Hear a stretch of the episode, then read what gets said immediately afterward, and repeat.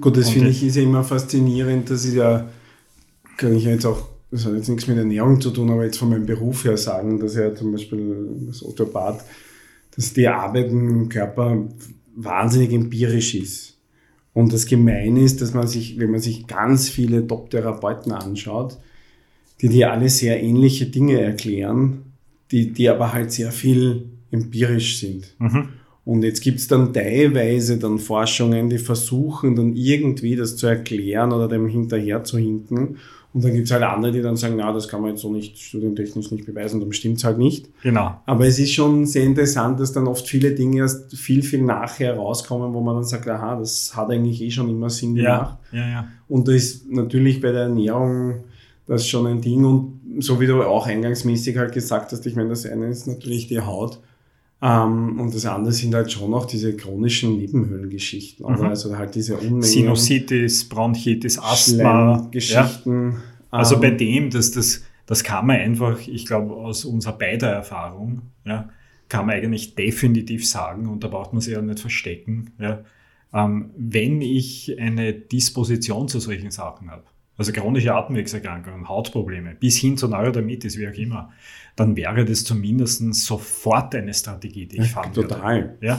also da fährt die Eisenbahn drüber und das teilen ja mittlerweile schon ähm, aus meiner Sicht schon sehr konservativ gestrickte Allergologen ja, oder, oder Hautärzte oder, oder wie auch immer. Und ich muss jetzt sagen, ich finde jetzt auch nahrungstechnisch, auch wenn ich das jetzt eingangs erwähnt habe, Milch ist schon und da muss man jetzt, das ist eigentlich eh logisch, wenn ich mir jetzt überlege, wozu Milch gemacht wird von der Natur aus. Milch ist ein großartiges Mastmittel. Mhm. Das heißt, ich nehme einfach auf sehr einfache Art und Weise, nämlich flüssig, wahnsinnig hoch dosiert Kalorien zu mir. Mhm.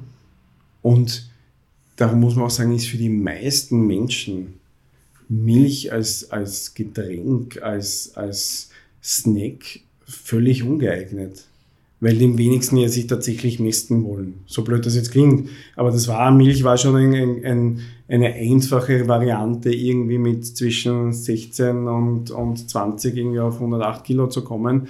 Aber es ist jetzt für, die, für den normalen Otto-Normalverbraucher, der dann irgendwie am Tag irgendwie sieben Kaffee Latte trinkt, die dann insgesamt irgendwie einen Liter Milch konsumieren, völlig ungeeignet. Mhm.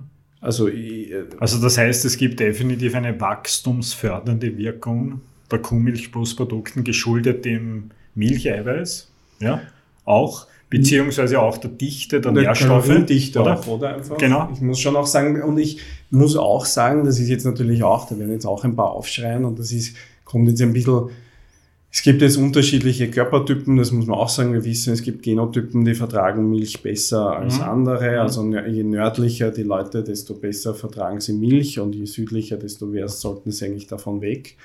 Ähm, ich würde auch, wenn ich irgendwelche ähm, Verdauungsreaktionen unerwünscht in die Richtung habe, dann würde ich eben auch sofort Abstand davon nehmen.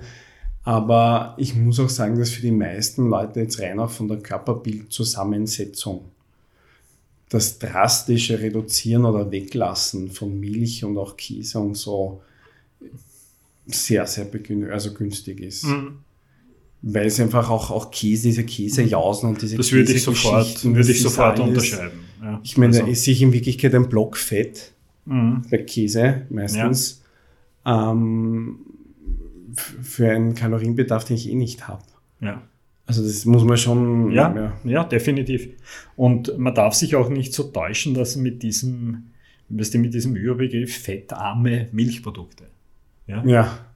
Weißt du, also das, oder? Das, das wissen wir. Ich meine, das, natürlich ist die Kalorienanzahl am Blatt reduziert, aber die, die wachstumsfördernde Wirkung, ja, und meinetwegen auch dieser gesamte, und ich, ich finde das ein, ein, einen, einen großen Nachteil einfach, weil wir wollen ja auch so Vor-, Nachteile ein bisschen diskutieren, diese wachstumsfördernde Wirkung und das ist ja dem ganz sicher dem Milcheiweiß geschuldet auch und ähm, auch dem Umstand, und das weiß man nicht ganz genau, welche Inhaltsstoffe in der Milch das wirklich forcieren, äh, teilweise eine Kombination aus Laktose, dem Milchzucker und dem Eiweißstoff, dass ja auch dieses, ähm, die Wachstumsförderung, ja, so als Überbegriff, äh, dadurch erklärbar ist, dass diese Inhaltsstoffe in der Milch auch die Insulinwirkung sehr begünstigen. Mhm. Also so, äh, Wissenschaftler sprechen von so einer insulinotropen Wirkung. Also das heißt, dass das Insulin viel effizienter arbeitet. Und wir wissen, Insulin, wir haben das in anderen Folgen schon erklärt, ist das anabole Hormon. Genau. Das heißt, das lagert ein. Ja? Und das heißt, aufgrund der insulinotropen Wirkung ist es vollkommen egal, ob ich jetzt fettarme oder fettreiche Milchprodukte zu mir nehme, diese wachstumsfördernde Wirkung und meinetwegen auch Gewichtszunahme, wenn ich ein dementsprechender Typ bin, ja, der mit Kuhmilchprodukten nicht so gut umgehen kann. Chinesische Ernährungslehre hat viel, seit tausend Jahren darüber gesprochen. Ähm, dann äh, ist das ein Riesennachteil, ja, weil es mit einer Gewichtszunahme einhergeht. Und ich muss auch sagen, dass selbst selbst die Leute, die mit, mit dem, also die jetzt sowohl mit dem mit der Gewichtszunahme leben können oder wollen, ähm, als auch Milch halbwegs gut vertragen, würde ich auch noch immer sagen, dass, dass es für mich trotzdem nicht die ideale Wahl ist.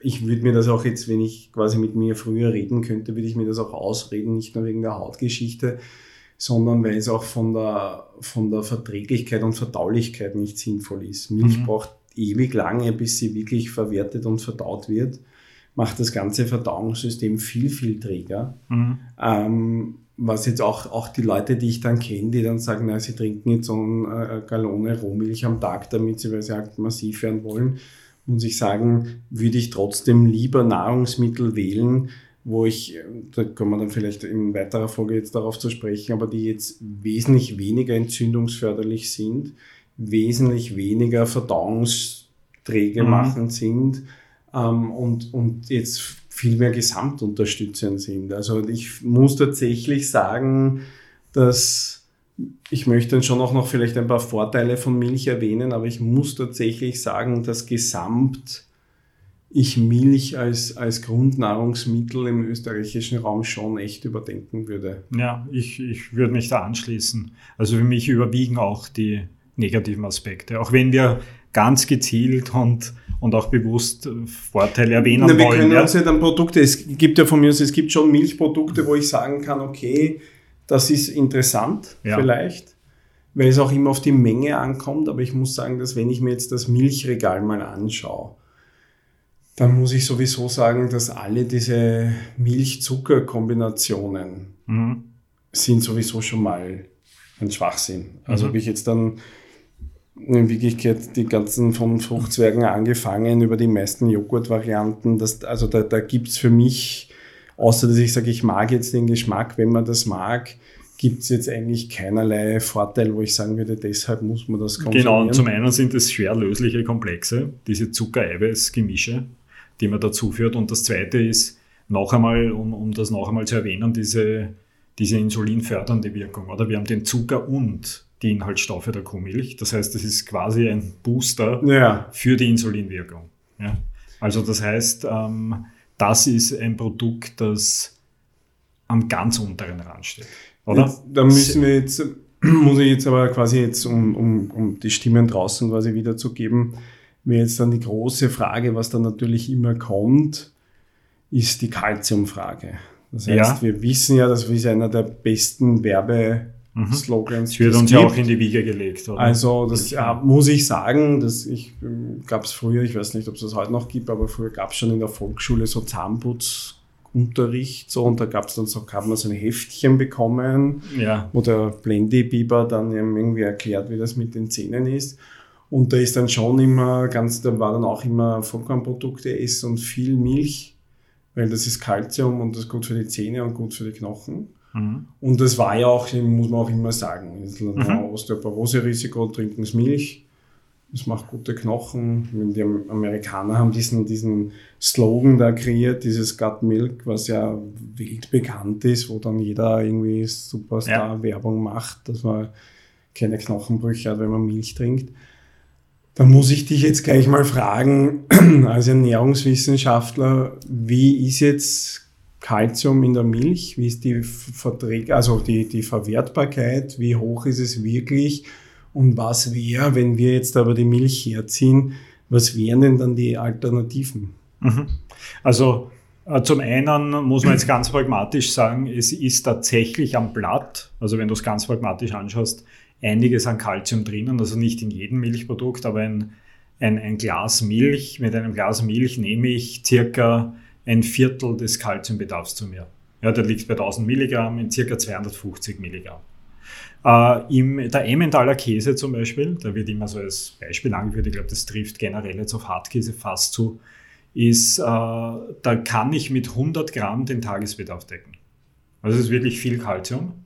Äh, jetzt gibt es ein, ein, ein, paar Erkenntnisse, ja, die haben sich sehr verdichtet, die, die, letzten, die, die letzten Jahrzehnte.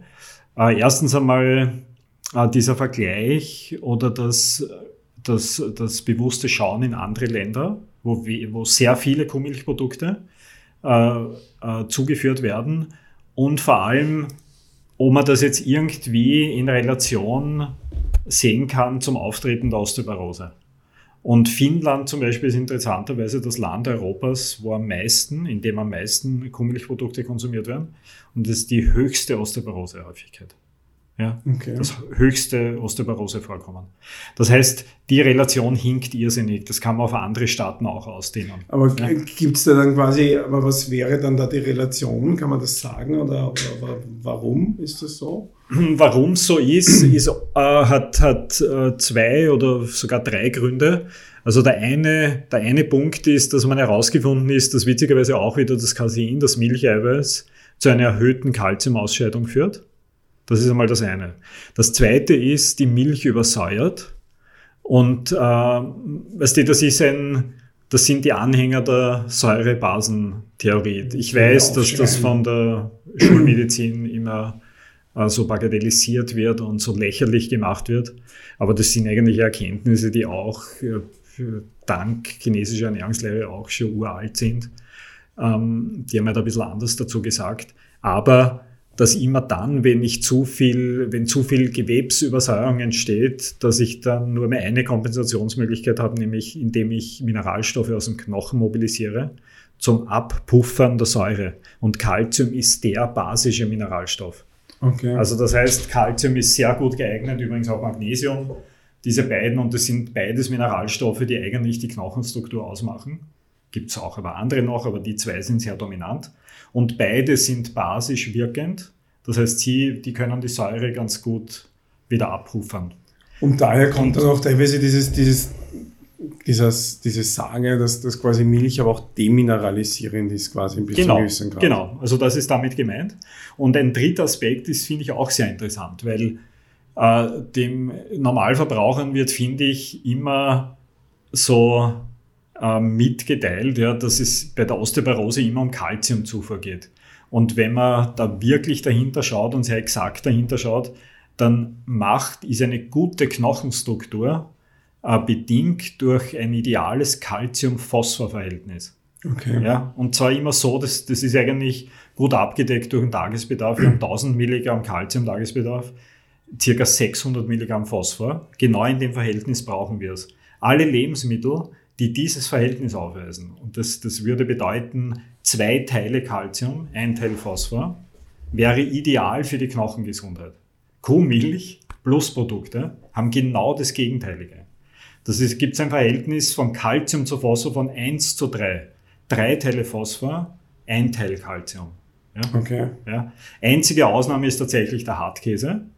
Aber auch dort gibt's nicht das ganz ideale Verhältnis, weil auch Hartkäse, wie, wie zum Beispiel Emmentaler Käse, hat äh, relativ, einen relativ hohen Phosphorgehalt. Ja? Das heißt, ein, ein, ein, ein gut funktionierender Knochen will deutlich mehr Kalzium als Phosphor. Das ist übrigens ein Riesenmanko an unserer üblichen Nahrung und das ist auch mit sicher ein Grund, warum Osteoporose bei uns sehr häufig vorkommt. Und, äh, aber um zurückzukommen, das ist ein negativer Effekt von Kuhmilchprodukten.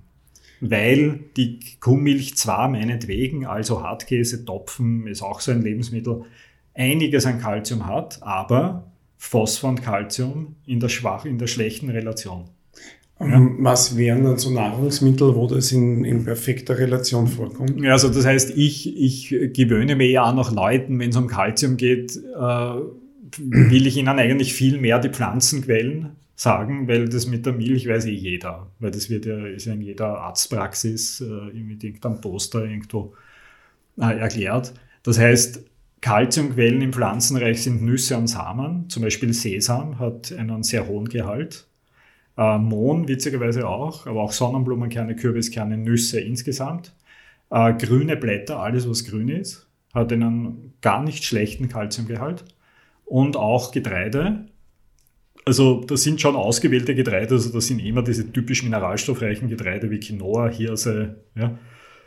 Und äh, Hülsenfrüchte auch. Und Algen wären auch sowas, ja. Aber nachdem jetzt Algen jetzt ist jetzt nicht unbedingt so ein Lebensmittel, das so aufgegessen wird. Man würde das quasi, jetzt sagen die Leute natürlich zu Recht, also Sie trinken einen Liter Milch am Tag, aber Sie essen, wie viel Sesam muss ich dann am Tag naja, essen? 100 Gramm Sesam würde man dann, ich weiß schon, natürlich, ja. man gar nicht, erstickt man, ja. Aber die, es, es macht die Kombination, die Kombination von oder? verschiedenen. Wenn ich ja. viel Grünes esse, wenn ich Nüsse, Samen dabei habe. Also ich brauche, das ist ein wichtiger Punkt, glaube ich, bei der Gelegenheit, das muss man ganz pragmatisch sagen, ich brauche keine Kuhmilchprodukte als Kalziumquelle. Ja, ich kann Kalzium über, ich würde eigentlich sagen, dass Kalzium fast ein mehr pflanzlicher Mineralstoff ist. Okay. Ja, weil die, das ist interessant. Die, die, das einzig tierische Lebensmittel, wo es drinnen ist, ist Kuhmilch. Und da aber auch nur, wiederum finde ich, ausgewählte Kuhmilchprodukte, also richtig gute Quellen. Und äh, Eischalen vielleicht, aber Eischalen isst man auch nicht. Das ist ein alter Tipp in der chinesischen Ernährungslehre, die, die, die Eischalen zu vermahlen, ja, so als Kalziumquelle. Ähm da muss ich auch nur so am, am Rand dazu erwähnen, was man ja bei uns auch ständig unterschätzt ist, bei diesem ganzen Osteoporose- und Knochenthema, ähm, dass, dass der Mensch einfach Belastung braucht und wir einfach unter zu wenig physischem Stress, äh, also wir haben viel psychischen Stress, mhm. aber zu wenig physischen Stress im Sinne von ähm, der Bewegungsapparat, ich sage das auch immer meinen Patienten, das, das, das steckt schon im Wort drin, ist dazu gedacht, bewegt zu werden oder zu bewegen. Es ist kein Sitzapparat. Und man muss sagen, dass auch durch die ständige Nichtbelastung der Knochen mhm. diese Demineralisierung auch viel leichter passiert. Genau, also es gibt genau. schon noch ganz viele Studien mittlerweile, wo man weiß, dass gerade auch, dass man mit, mit Osteoporose-Patienten gerade mit erhöhter Druckbelastung, das heißt, wenn die Gewichttraining in irgendeiner mhm. Form machen müssen und ich wirklich Kompression auf den Menschen ausübe, der Knochen natürlich dichter, mhm. fester mhm. und so. Oder der Abbau wird. einfach hinausgezögert wird. Genau. Also man kann tatsächlich, da gibt es schon schöne Studien dazu, dass man Osteoporose teilweise so, so unvorstellbaren ähm, also reversieren kann, sehr weit äh, mhm. gerade verbessern kann, indem man einfach wieder mehr Druckbelastung sukzessive macht und der Knochen einfach auch wieder mehr reagieren muss, der ganze Bewegungsapparat mhm. mehr reagieren muss, weil uns das auch so ein bisschen fehlt. Es fehlt dem Körper so ein bisschen dieses, diese, dieser Bedarf, quasi Struktur ja. nachzubessern. Aber das sei nur so am Rande erwähnt. Weiter geht's im nächsten Teil.